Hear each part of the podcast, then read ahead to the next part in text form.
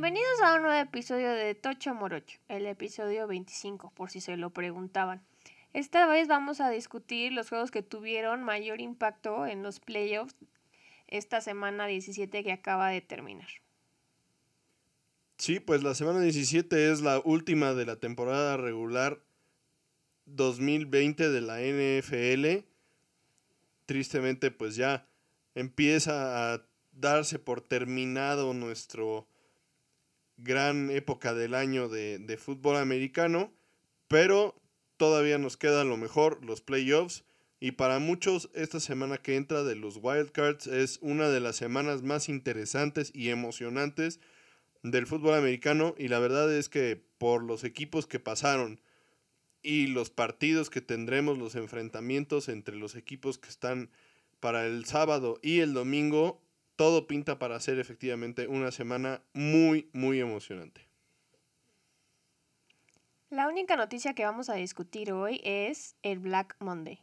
Como se le dice al lunes después de que termina la temporada regular, cuando muchos head coaches, general managers y demás pierden su trabajo por el pobre desempeño durante la temporada. Esta vez no ha sido tan sangriento como en otras ocasiones hemos tenido muy pocas bajas. Entre ellas está el head coach de los Chargers, Anthony Lynn, quien estuvo cuatro temporadas con el equipo y tiene un récord de 33 ganados contra 31 perdidos. Otro fue el head coach Doug Marrone de los Jaguars, también con cuatro temporadas con su equipo, con un récord de 23 ganados contra 43 perdidos. Y el siguiente fue, no durante el lunes, sí ayer domingo, pero también lo contamos en el Black Monday, el head coach Adam Gase de los Jets, quien estuvo dos temporadas con su equipo y tuvo un récord malísimo de nueve ganados contra 23 perdidos. A esto se les unen las bajas que ya habíamos tenido durante la temporada de Dan Quinn, el head coach de Atlanta, también el coach de los Leones de Detroit, Matt Patricia, y el head coach de los Tejanos de Houston, Bill O'Brien, que pues fueron algunos de los coaches que tuvieron un muy mal desempeño al principio de la temporada y se creía que los equipos iban a empezar a buscar desde antes coaches, aunque la verdad es que no ha habido ningún tipo de ruido ni comunicación. Así es que todos estos equipos estarán buscando nuevos head coaches para la temporada de 2021. Sorprende un poco el tema de Anthony Lynn con los Chargers, ya que pues era el primer año con Justin Herbert. Fueron juegos casi todos muy peleados, donde pudieron haber ganado todos. Y pues es posible que la decisión de separarse del coach Lin haya venido porque tal vez el manejo de, del, del partido realmente, la administración del reloj o algunas otras decisiones no hayan estado a la par del desempeño del equipo y les haya costado algunos partidos y que por ahí vaya más bien el tema porque realmente pues el equipo considerando que tienen un coreback novato, pues no, no tuvo un desempeño tan malo, ¿no? Pero pues bueno, al final de cuentas deciden cambiar de, de coach. A veces no es tan bueno separar a, a, a un coreback novato del, del, que fuera su coach el primer año. Pero pues ni modo, así lo, así lo, lo ejecutaron los Chargers. Por otro lado, los Jaguares, los Jets, Atlanta, los Tejanos y los Lions, pues ninguno de esos sorprende, todos estaban más o menos presupuestados. Los Jaguars tienen la primera selección del draft, también tienen una vacante en su gerencia general, entonces será muy interesante ver con qué tanta velocidad se mueven para tomar decisiones en este sentido, porque tienen que tener todo listo para antes del draft, si no, eso normalmente trae muy malos resultados. Y por otro lado, en el caso de los Jets, pues ellos tienen la segunda eh, selección en el draft. y los comentarios en general han sido de que el gerente general Joe Rudolph va a ser el encargado de, de buscar y contratar al siguiente coach de los Jets. Pone como dato curioso antes de empezar con el análisis de los juegos, esta temporada ha sido la temporada con más puntos anotados en la historia de la NFL. Este año se anotaron un total de 12.692 puntos, comparados contra el récord anterior que era 11.985 que se logró en el 2013. Eso quiere decir que son más de 700 puntos de diferencia algo que pues no esperábamos con las condiciones que habíamos tenido debido a la pandemia y al COVID y que no se habían tenido training camps ni pretemporada, pero pues a fin de cuentas así pasó y la verdad es que nos parece un dato bastante impresionante. Y la verdad es que por sobre todo es muy interesante pensar que el año que tenía este récord es 2013, o sea, tenemos casi ya siete años de este récord y pues los últimos años se ha, ha habido mucho ruido en la liga de que las defensivas no existen, de que la NFL ha privilegiado el juego ofensivo por encima de, de la defensiva y que prefiere tener juegos llamativos con muchos puntos que juegos defensivos como aquel Super Bowl entre los Patriotas y los Rams que fue pues un, un despliegue defensivo más que un juego interesante con muchos puntos y pensar que tiene siete años este récord pues es bastante interesante pensando que toda esta explosión ofensiva no tiene tanto tiempo, ¿no? Entonces uno pensaría que esos que este récord fuera bastante más reciente, pero bastante interesante que tenga, que tenga siete años el, récord y bueno, esperemos a ver si el récord se mantiene vivo durante un tiempo o si la próxima temporada pues lo rompen de, de nueva cuenta, ¿no? Bueno, ahora sí, sin más, empezamos con el análisis de los juegos que tuvieron impacto en los playoffs esta semana. Hubo algunos juegos que no eran tan interesantes porque no tenían ningún impacto, porque los equipos o ya estaban calificados o ya estaban descalificados, pero todavía había muchos que se estaban peleando un pase y que dependían no solo de su desempeño, sino de resultados de otros juegos. Sí, uno de los partidos más interesantes y apasionantes de la semana 17 fue el juego entre los Steelers y los Browns. Un juego que terminó 22 a 24 a favor del equipo de Cleveland que necesitaba la victoria para asegurar su pase a playoffs. Recordemos que había cinco equipos en la americana que estaban empatados con el récord de 10-5 entrando a la semana.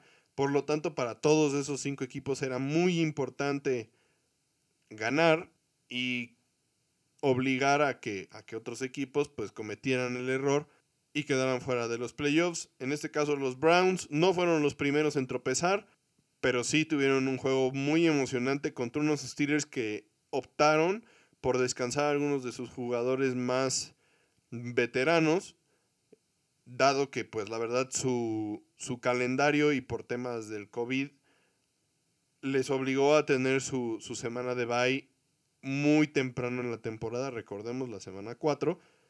Entonces, uno de los más importantes fue Rotlisberger, él no jugó este partido y aún así los Browns batallaron para ganarle el partido a Joe Rudolph. Sí, con esta victoria, aún con múltiples bajas debido al COVID y que sus instalaciones estuvieron cerradas un par de días, los Browns, como dices, se cuelan a playoff después de 17 temporadas. Esta era la racha más larga en la NFL de un equipo que no llegaba a los playoffs. Claro que, como dices, tiene mucho que mejorar, empezando por poder tener una semana completa de práctica. Sobre todo ahora que se tienen que enfrentar nuevamente a los Steelers en la ronda de comodines, ahora sí con todos los titulares, incluyendo a Rotlisberger, y en Pittsburgh. Pues sí, la verdad es que creo que los, los, los Browns tienen buenas posibilidades de que el juego sea bueno. No creo que les vayan a pasar por encima. Tampoco creo que los Browns vayan a ganar fácilmente. Va a ser un juego cerrado. Siempre jugar una tercera vez contra un equipo es muy complicado. Y este es el caso. En una situación normal, el hecho de que jueguen en Pittsburgh definitivamente pesaría mucho. En este caso, pues obviamente sin fans en el estadio, el peso podría ser menos, ya que el clima en Pittsburgh y en Cleveland es muy similar. Hace mucho frío, es bastante húmedo, hay altas probabilidades de que, de que vaya a nevar. Y para los Browns va a ser muy importante, como dices, tener una semana completa de entrenamientos. Tienen prácticamente dos semanas sin poder entrenar tranquilamente, sin poder prepararse bien para un partido. Recordemos que hace dos semanas tuvieron que jugar sin sus receptores. Esta semana otra vez por temas de, de COVID tuvieron que cerrar las instalaciones, como ya lo habías mencionado. Y eso obviamente les complica la preparación y la operación para partidos tan importantes y aún así tuvieron la capacidad, el temple, la disciplina para salir a ganar un juego que tenían que ganar, porque para ellos realmente de haber perdido, pues ponían en riesgo su, pase. Entonces, realmente fue un, un buen partido y nos deja con un rematch para la primera semana de playoffs. Otro juego que tuvo repercusiones importantes en los playoffs fue el de Titanes contra los Texans, en el cual Titanes se llevó la victoria 41-38. La verdad es que un marcador mucho más cerrado de lo que podríamos haber imaginado después de haber visto el desempeño de los Texans durante toda la temporada. Si consideremos que además de todo, los Tejanos fueron ganando este partido prácticamente al final y los Titanes no solo remontaron y empataron, sino que tuvieron todavía la oportunidad de irse arriba con un gol de campo y matar el juego. Entonces parecía que, y, con, con, pocos minutos por jugar, dentro de un minuto por jugar, los Tejanos todavía iban ganando este partido y desafortunadamente no se les da una victoria que hubiera dado un mejor sabor de boca al final de la temporada después de los comentarios que hizo JJ Watt eh, al final del partido de la semana 16, donde pues cuestionaba el esfuerzo y el compromiso de sus compañeros, pues este partido tuvo una, una cara diferente realmente que, que, los Tejanos jugaran así contra, contra los Titanes, que era uno de estos equipos que estaban con un récord de 10-5 y debían ganar para asegurar su pase a playoffs pues habla, habla bien del, esfuerzo al final de los Tejanos. Y por otro lado, los Titanes eh, aseguran el título divisional. Y también Derrick Henry logra romper las 2.000 yardas en una temporada, que es pues una marca que, que siempre ha sido la estrella, digamos, de, de los corredores grandes de la liga, ¿no? Gente como Emmitt Smith. Adrian Peterson. Adrian Peterson. También. Quien de hecho tenía el récord en el 2012. De Walter Payton. Eh, Man of the Year. Muchos, muchos corredores importantes de, de la liga. Barry Sanders. La marca de, de las 2.000 yardas siempre ha sido el diferenciador, ¿no? La Danian Tomlinson con los Chargers, uno de los últimos en lograrlo.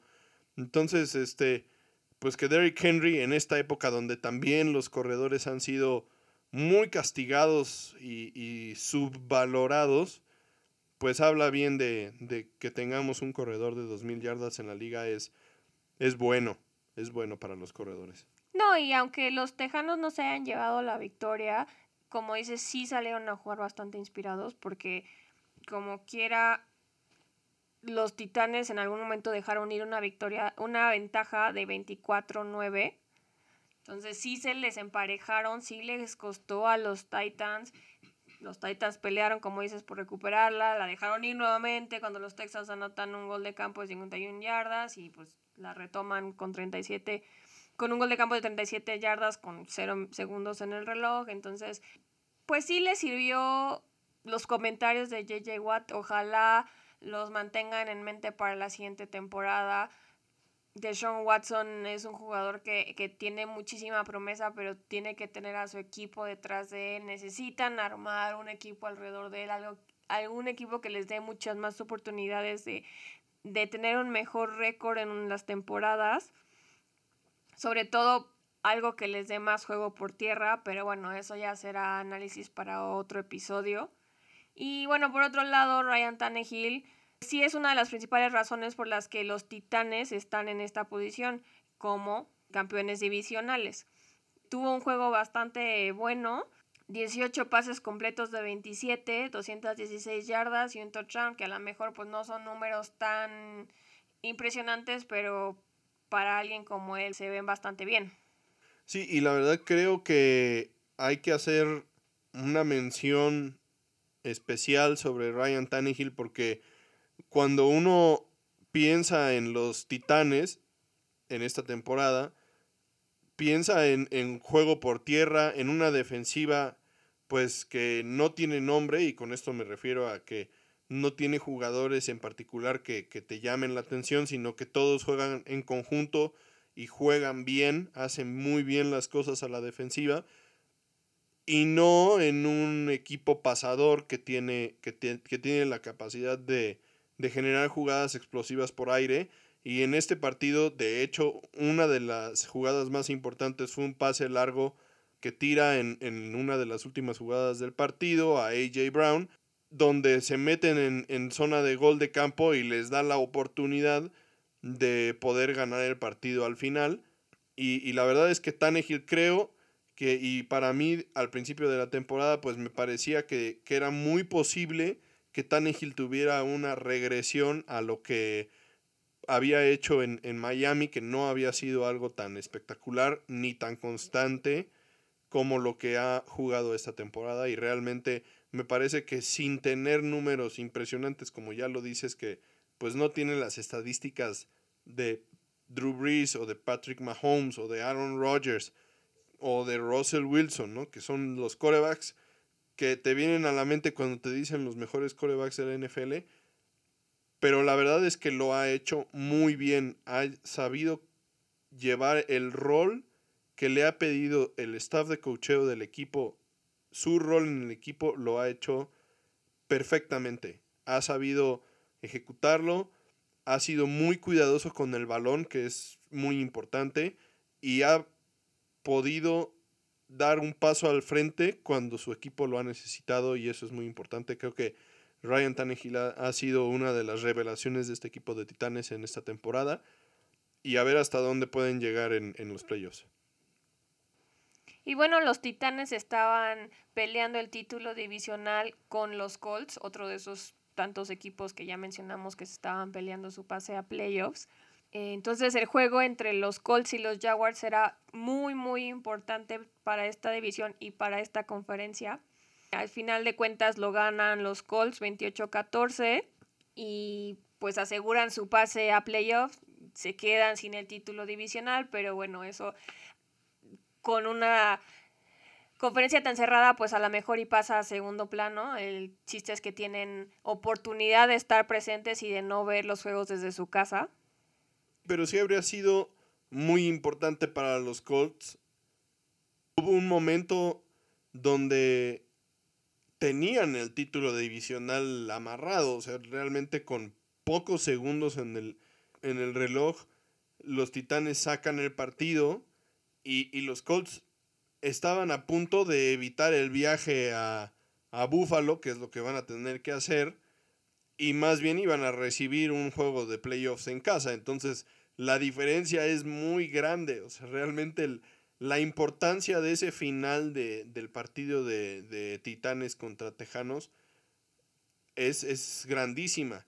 Y los Colts son el equipo que efectivamente por ganar, a pesar de que no fue un juego bonito, no, no ganaron fácil contra los Jaguares. Y recordemos que La única victoria de los Jaguares esta temporada fue la semana 1 contra los Colts.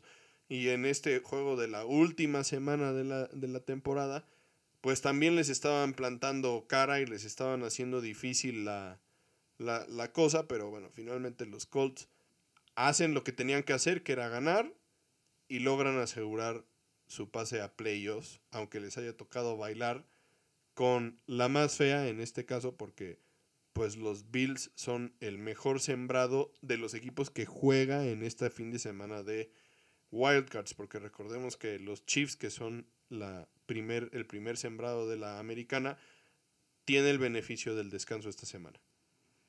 Bueno, pero eso pasa cuando te pones en una situación en la que dependes de otro equipo o de varios equipos para ver qué pasa contigo en los playoffs. O sea, si hubieran tenido un par de juegos ganados más, a lo mejor por ejemplo como el de los Steelers en el que se veía que sí podían ganar, otro hubiera sido la historia, pero con esto se tendrían que conformar, ni modo, no les tocó la división, pero pues ahí están metidos sobre todo también gracias a que los delfines perdieron de manera catastrófica contra los Bills, un juego que quedó 56-26, vergonzoso, la verdad. No lo esperábamos. Tua tuvo su peor desempeño de la temporada, esperábamos mucho más de él. Y bueno, considerando que tampoco contaban con Fitzpatrick porque estaba fuera por COVID, pues no tenían como esa red de seguridad en, que estaban acostumbrados ya a sacar una vez que Tua empezaba como a, a titubear, a no verse tan fino y pues eso tampoco les funcionó. Así como la defensa que no pudo ni meter las manos contra Josh Allen. Por otro lado, pues los Colts también tienen que agradecerle tanto a Josh Allen, que apabulló a los Delfines, como a su corredor estrella Jonathan Taylor, quien prácticamente se echó el equipo al hombro en el último cuarto para despertar a la ofensa que estaba batallando por mantenerse a flote para rescatar la tan necesaria victoria. Sí, y aquí uno de los puntos clave de, esta temporada de los Colts fue la contratación de Philip Rivers como coreback. Y vemos en Philip Rivers ahora que realmente no está teniendo un gran desempeño le ha costado trabajo, justamente como ya decías la semana pasada que jugaron contra, contra los Steelers y dejaron ir el partido porque dejaron de correr, pues justamente al buscar pasar un poco más y, y recargarse en Rivers para ganar el partido, fue que los Steelers vieron la oportunidad de ganarles el partido. Entonces, Rivers les ha dado experiencia en la posición de coreback, pero le ha faltado ejecución, desempeño, este, capacidad, se le nota la edad, se le nota el cansancio y se ve un poco difícil que, que estos Colts jugando de visitante logren echar afuera a un equipo como los Bills que realmente están jugando a altísimo nivel. O sea, meterle 56 puntos a un equipo que hasta ese momento estaba calificado a los playoffs no es fácil. Entonces, eh, pues pensar que los Colts van a ir a Buffalo a, ganarle a, a, los Bills es, es pues, muy complicado, la verdad. Sí, bueno, Philip Rivers es un coreback que a mí no, nunca me ha terminado de convencer. Me parece que es más show que lo que de verdad tiene para ofrecer, sobre todo a estas alturas de su carrera. Ya tal vez en algún momento sí fue uno de los mejores corebacks, un coreback elite, pero ya ahora es más show, más, como dicen, más en inglés, más bark que bite.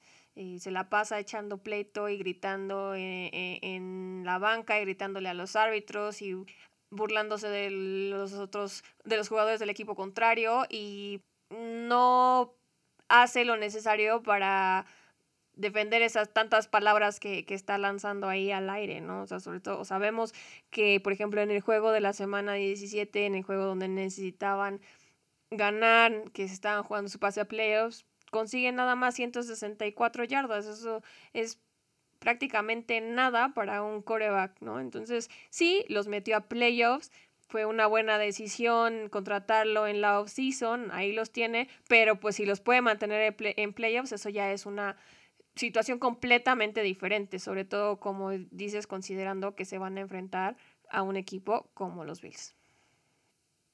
Y bueno, pasando a la conferencia nacional, donde uno de los juegos más interesantes era el juego del domingo por la noche entre Washington y Filadelfia, un juego divisional entre dos equipos que parecía venían levantando y la verdad que fue un juego que quedó a deber muchísimo. Eh, las Águilas estaban eliminados por haber perdido contra los Vaqueros la semana anterior. Y Washington con la victoria aseguraba el pase a playoffs. Y pues bueno, por lo menos por el orgullo, aunque sea de las Águilas de Filadelfia, se esperaba que dieran un partido un poco más decoroso. Y así empezó realmente. Filadelfia inició ganando el partido 14 a 10 y después se van abajo 17-14 en el cuarto cuarto. El tercer cuarto. Y, y, de repente de forma inexplicable, completamente inexplicable, sacaron a, a Jalen Hurts, metieron a Nate Sutfeld porque Carson Wentz no estaba activo, ni siquiera estuvo equipado en el partido, y regalaron el juego, honestamente. Sí, un juego que nos deja muy mal sabor de boca, un juego que, que no se merecía Washington, un juego que, que, que la verdad es que mucha gente está hablando de él y entonces está opacando la victoria de Washington y todo lo, por lo que trabajaron esta temporada, que a lo mejor y no fue mucho, pero sí tuvieron que sobrellevar y sobrepasar muchas adversidades esta temporada, incluyendo que el coach Rivera estuvo en una batalla contra el cáncer mientras estaba llevando a un equipo bastante joven en este momento porque pues está en reconstrucción tanto por los escándalos de, de, acoso sexual como por el cambio de identidad que están manejando con el con el cambio de nombre, la situación de Alex Smith, que nunca pensamos que lo volveríamos a ver, se gana eh, la titularidad del equipo y entonces en lugar de dejarlos disfrutar esa victoria tan, tan merecida, porque pues a fin de cuentas fue el mejor equipo de una división muy mala, pero el mejor equipo con una muy buena defensiva, un coreback bastante estable que les dio el empuje que necesitaban pues en lugar de eso estamos hablando de lo mal que lo hicieron las Águilas. Su coach todavía sale a decir que ellos sí estaba, él sí estaba coachando para ganar y la verdad es que eso no se vio. O sea, la verdad es que fue como un insulto para toda la liga, un insulto para el fútbol americano lo que hizo.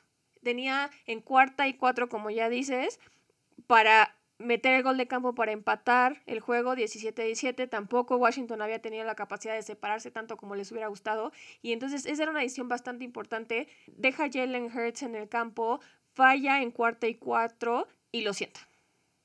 Sí, y la verdad todavía más grotesca es la ofensa para los gigantes de Nueva York que en el otro juego divisional de esta división este de la Nacional contra los Vaqueros, pues era un juego donde era muy importante ya que el que ganara ese partido era el equipo que pasaría a los playoffs en caso de que Washington perdiera el juego de la noche, lo que le daba una importancia todavía más alta al juego de Washington y pues la verdad por mucho tiempo se vio que, que era posible que, que Filadelfia le diera la vuelta al partido, seguramente si si Hertz hubiera seguido jugando, pues hubieran tenido muy buenas chances de ganar el partido.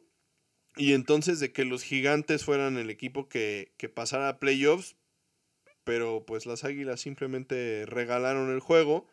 Es muy claro que lo hicieron así de forma premeditada, porque de haber ganado el partido hubieran tenido una selección en el draft mucho más baja ¿no? Se hablaba de, prácticamente la, novena selección, cuando ellos en este momento, habiendo perdido, van a ser la sexta.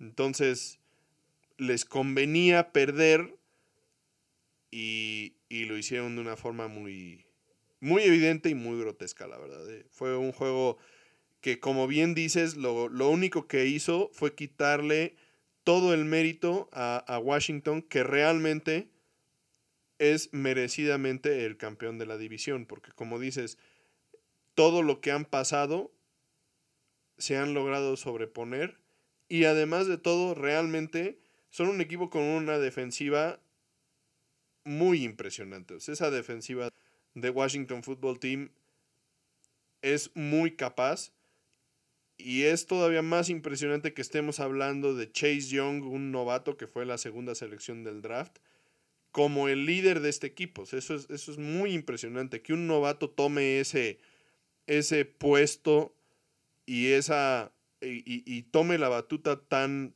de, de forma tan Clara. sí tan evidente que, que el equipo realmente se, se haya Evidente y eficiente. sí en una en menos de una temporada él ya es el líder del equipo no porque el coach haya dicho sino porque realmente sus compañeros lo han este arropado como tal y se han puesto detrás de él y, y realmente es un jugador muy impresionante Al grado que está en la carrera por ser el novato del año. Bueno, seguramente va a ser el novato defensivo del año, sin duda. Bien merecido. Y la verdad es que con, con Alex Smith jugando bien, pues este equipo tiene chance de, de ganar eh, algún, al- algunos partidos. Digo, les toca jugar con, con los Bucaneros que, pues con Tom Brady, en estas últimas semanas han, han- han empezado a jugar mucho mejor, la verdad, los, los Bucaneros. Y no, no se ve tan, tan fácil para Washington, pero con el pass rush que tienen, es posible que puedan presionar a, a Brady y obligarlo a cometer algunos errores y estar metidos en el juego.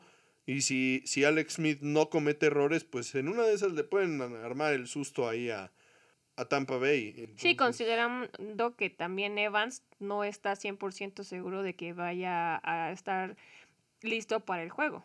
Sí, sí, sí, tuvo una lesión ahí fuerte en el partido de esta semana.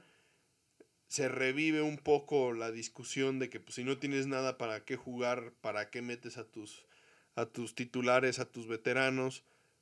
Pero pues bueno, así es este deporte y pues el que juega, juega, ¿no? Y es, por ejemplo, lo que estamos viendo con las Águilas de Filadelfia, ¿no? Dato curioso de esta división, tuvieron 11 diferentes corebacks en esta temporada entre los cuatro equipos. Algo que no pasaba en muchos años.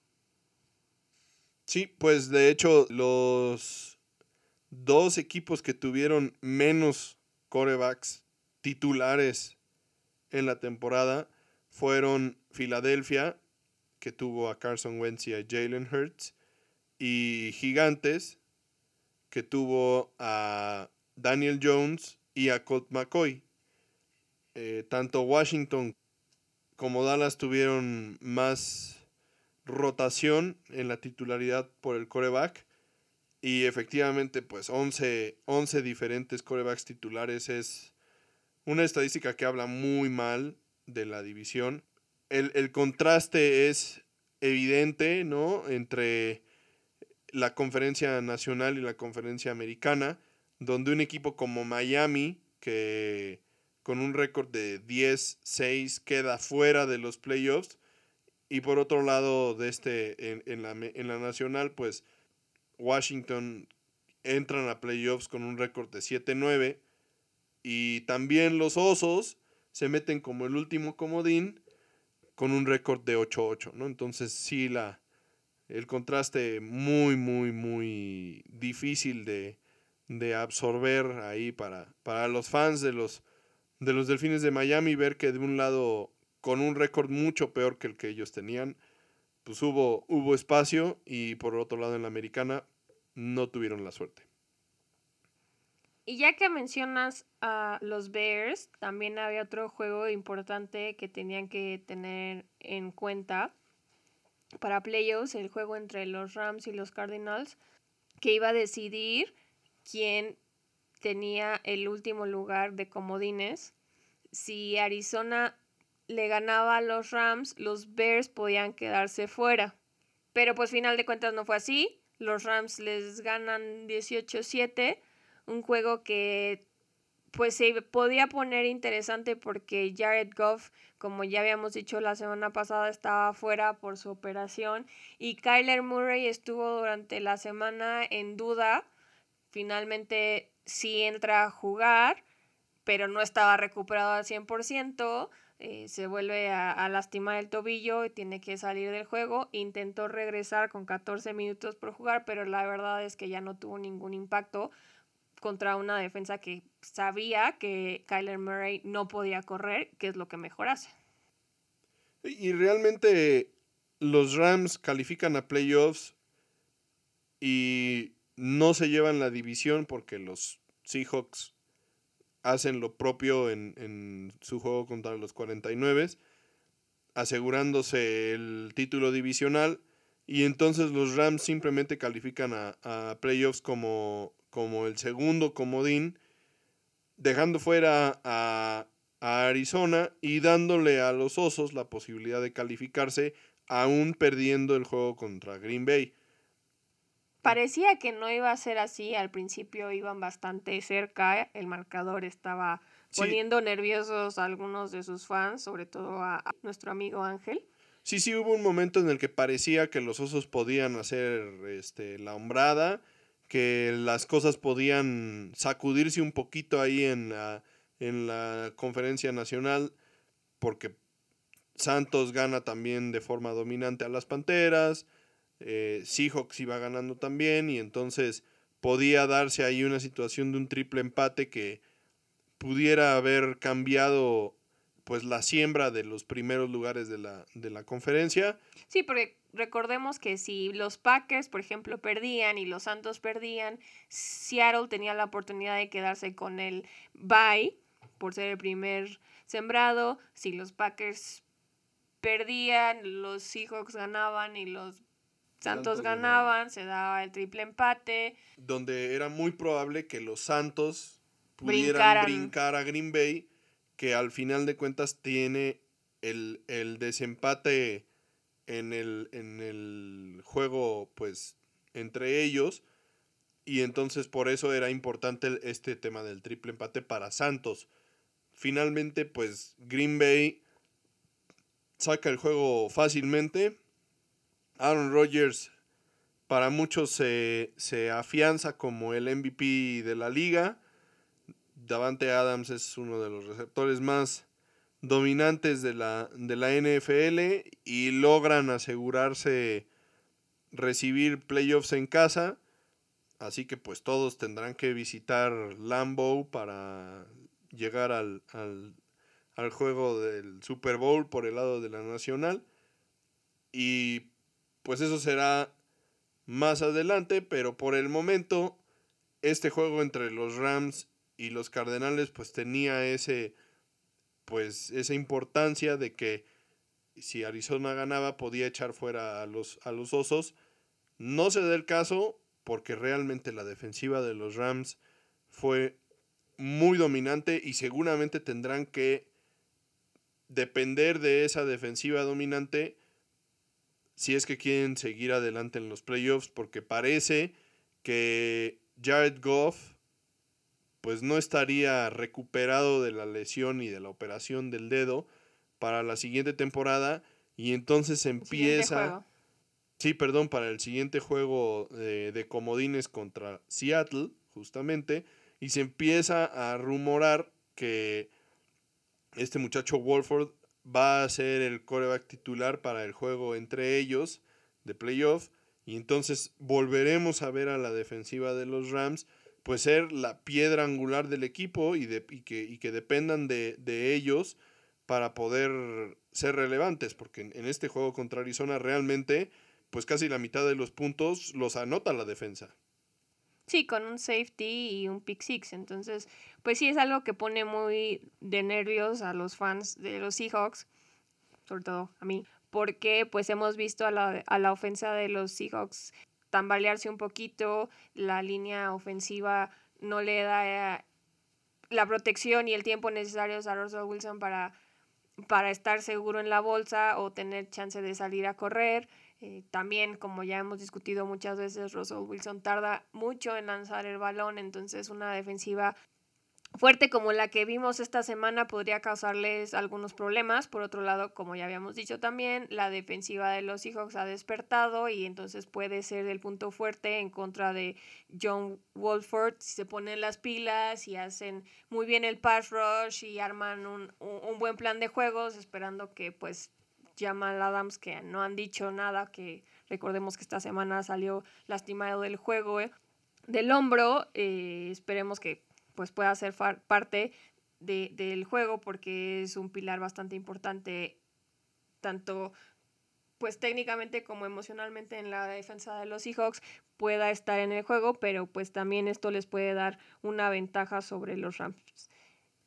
A, mí realmente me parece que, que, si, si Goff no juega este partido de playoffs, los Rams tienen pocas chances. O sea, es difícil que un coreback que está teniendo su segundo juego como titular en la liga pueda descifrar a una defensiva como la de los Seahawks en, en, un juego de playoffs.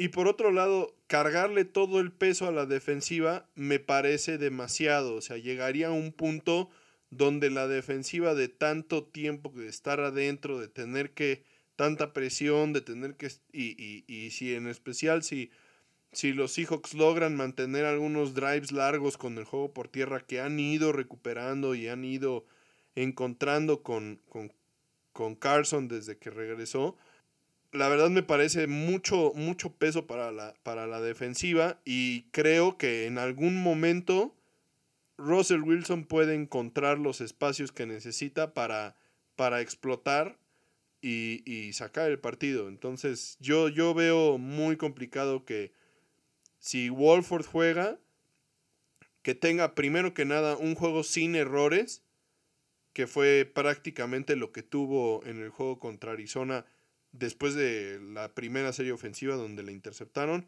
Después de eso, cero errores para Wolford y la defensiva fue la que cerró la, eh, el trabajo me parece que eso eh, va a ser muy difícil de, lograr en un partido contra, contra Seattle.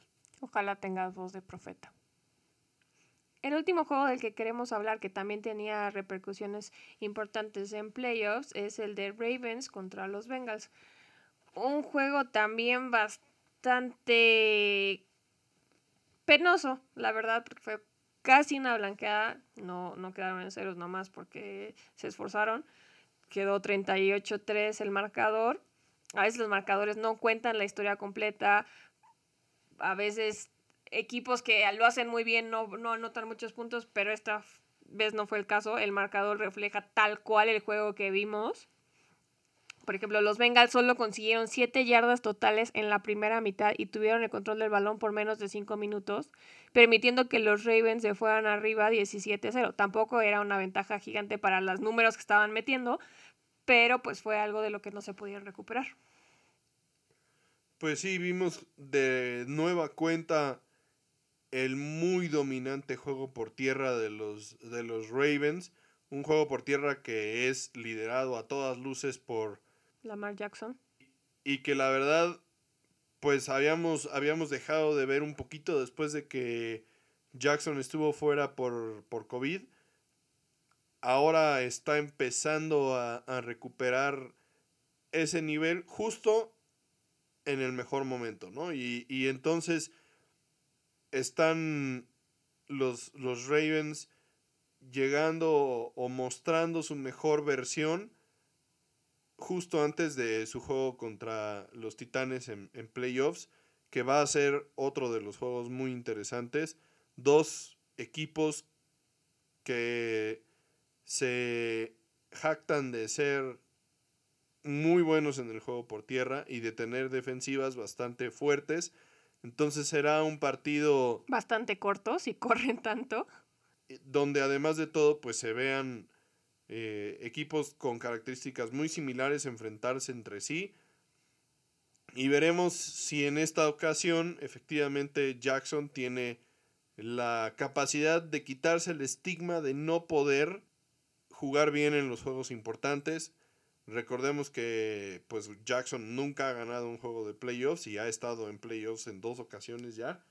Entonces, pues bueno, será, será en esta ocasión que, que veamos que rompa su pequeño maleficio o los titanes lograrán doblegarlos y seguir adelante en, estos playoffs de, de, la temporada de la NFL. Por otro lado, pues los, los Bengals pues fueron lo que dijimos que iban a hacer durante toda la temporada. Al final de cuentas, una temporada que se vio pues echada a perder un poco por la lesión de, de Joe Burrow, que de hecho ya hay videos donde camina después de su, de su operación de la rodilla.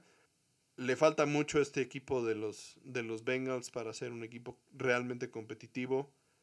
Tendrán de nueva cuenta una selección muy alta en el draft con la que puedan seleccionar a algún jugador eh, que marque una diferencia y les ayude realmente a, mejorar, necesitan urgentemente linieros ofensivos que le ayuden a, proteger a este coreback. También todo va a depender de si Joe Burrow está listo para regresar la próxima temporada a principios, ¿no? O sea, en, en un momento en el que pueda alcanzar a hacer un impacto real, ¿no? Si regresan la semana 15, 16, pues eso ya es otra historia. Entonces, pues vamos a tener que estar muy al pendientes de, de su recuperación y de su pretemporada. Pues bueno, entonces los juegos de el Super Wildcard Weekend, como ha sido denominada, recordemos que este es el primer año en la historia de la NFL que tenemos tres juegos de comodines en cada una de las conferencias por la expansión de los playoffs y, y, la inclusión de un séptimo equipo en cada una de las conferencias. Entonces el sábado tenemos tres partidos. En la mañana Colts contra Bills en Buffalo. A las 12 del día. En la tarde, Rams contra Seahawks en Seattle. A las 3.40. Y en la noche, Tampa Bay contra Washington en Washington. A las 7 de la noche. Por otro lado, el domingo tenemos también tres juegos, dos de la conferencia americana y uno de la conferencia nacional. El juego de la mañana es Ravens contra Titanes en Tennessee el juego de la tarde es Bears contra los Santos en Nueva Orleans. Y el juego de la noche, Browns contra los Steelers en Pittsburgh. Y bueno, pues aquí ya hemos mencionado un poco de cada uno de estos partidos que tendremos en, entre sábado y domingo, pero pues obviamente los, los juegos atractivos, más atractivos, pues, el juego entre los Rams y los Seahawks, el juego entre los Ravens y los Titanes, el juego entre los Browns y los Steelers. Y échenle un ojito a ese partido entre Bucaneros y Washington. Si la defensa de Washington puede presionar a Tom Brady de forma constante y logra sacarlo de su zona de confort, puede ser que Washington dé la sorpresa en este, en este fin de semana de, de Wild Cards. Y qué gusto nos daría, la verdad, por, por todo lo que ya mencionamos que han pasado y que han hecho. Y como ya habíamos mencionado en muchas ocasiones, esa justo es la clave contra Tom Brady, porque si lo presionas y lo distraes, se empieza a confundir, a enojar, a desconcentrar y todo va a cuesta abajo. Entonces, Chase Young, si nos estás escuchando, ya sabes lo que tienes que hacer. Y bueno, para mí, predicciones de este fin de semana de Wild Cards, yo voy Bills, voy Seahawks, me encantaría, pero no creo que lo logren, entonces voy Bucaneros, Titanes, Santos y Browns. Pues tenemos casi los mismos picks. Yo también voy Bill Seahawks Bucks en los juegos del sábado. Y para el domingo yo voy Ravens, Saints y Browns. La verdad es que me daría muchísimo gusto que los Browns dejaran fuera a los Steelers. Tal vez mucha gente no, no, no, lo ve así, sobre todo aquí en México que hay tantos fans de los Steelers, pero después de ver los últimos cuatro juegos de los Steelers de esta temporada, me parece que, que son un equipo no tan confiable y los Browns han despertado y como ya habíamos dicho, si logran tener una buena semana de entrenamiento y regresar al paso que traían, yo creo que tienen todas las posibilidades de llevarse el juego aun cuando estén de visitantes. Pues bueno, este es el final de nuestro episodio de la semana 17. Ha sido un gusto poder compartir con todos ustedes nuestra pasión por este deporte durante todo lo largo de esta temporada regular. Esperemos que sea la primera temporada de muchas en las que podamos hacer este podcast para ustedes. Y pues viene lo mejor de aquí al Super Bowl. Todavía nos quedan cuatro semanas y esperemos que sean mucho más emocionantes de lo que ha sido la temporada regular de 2020 de la NFL. No nos estamos despidiendo, como ya dijiste, todavía eh, vamos a estar aquí cada semana hasta el Super Bowl.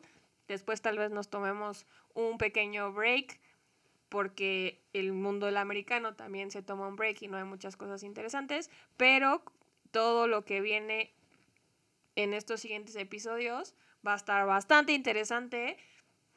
Vamos a ver si nuestras predicciones son correctas, si sus predicciones son correctas, si quieren compartirnoslas, ya saben, a través de nuestro Facebook de Tocho Morocho o nuestro correo electrónico de tochomorochopod.gmail.com. Estamos abiertos igual, como siempre, a sus sugerencias, comentarios, peticiones. Y bueno, nos vemos aquí la próxima semana, después de la ronda de comodines, para ver qué equipos siguen vivos y qué equipos se han quedado en la batalla. Gracias por escucharnos. Compartan con sus amigos, con su familia, con sus hermanos del fútbol americano. Díganles que escuchan este gran podcast y nos vemos la próxima semana. Bye.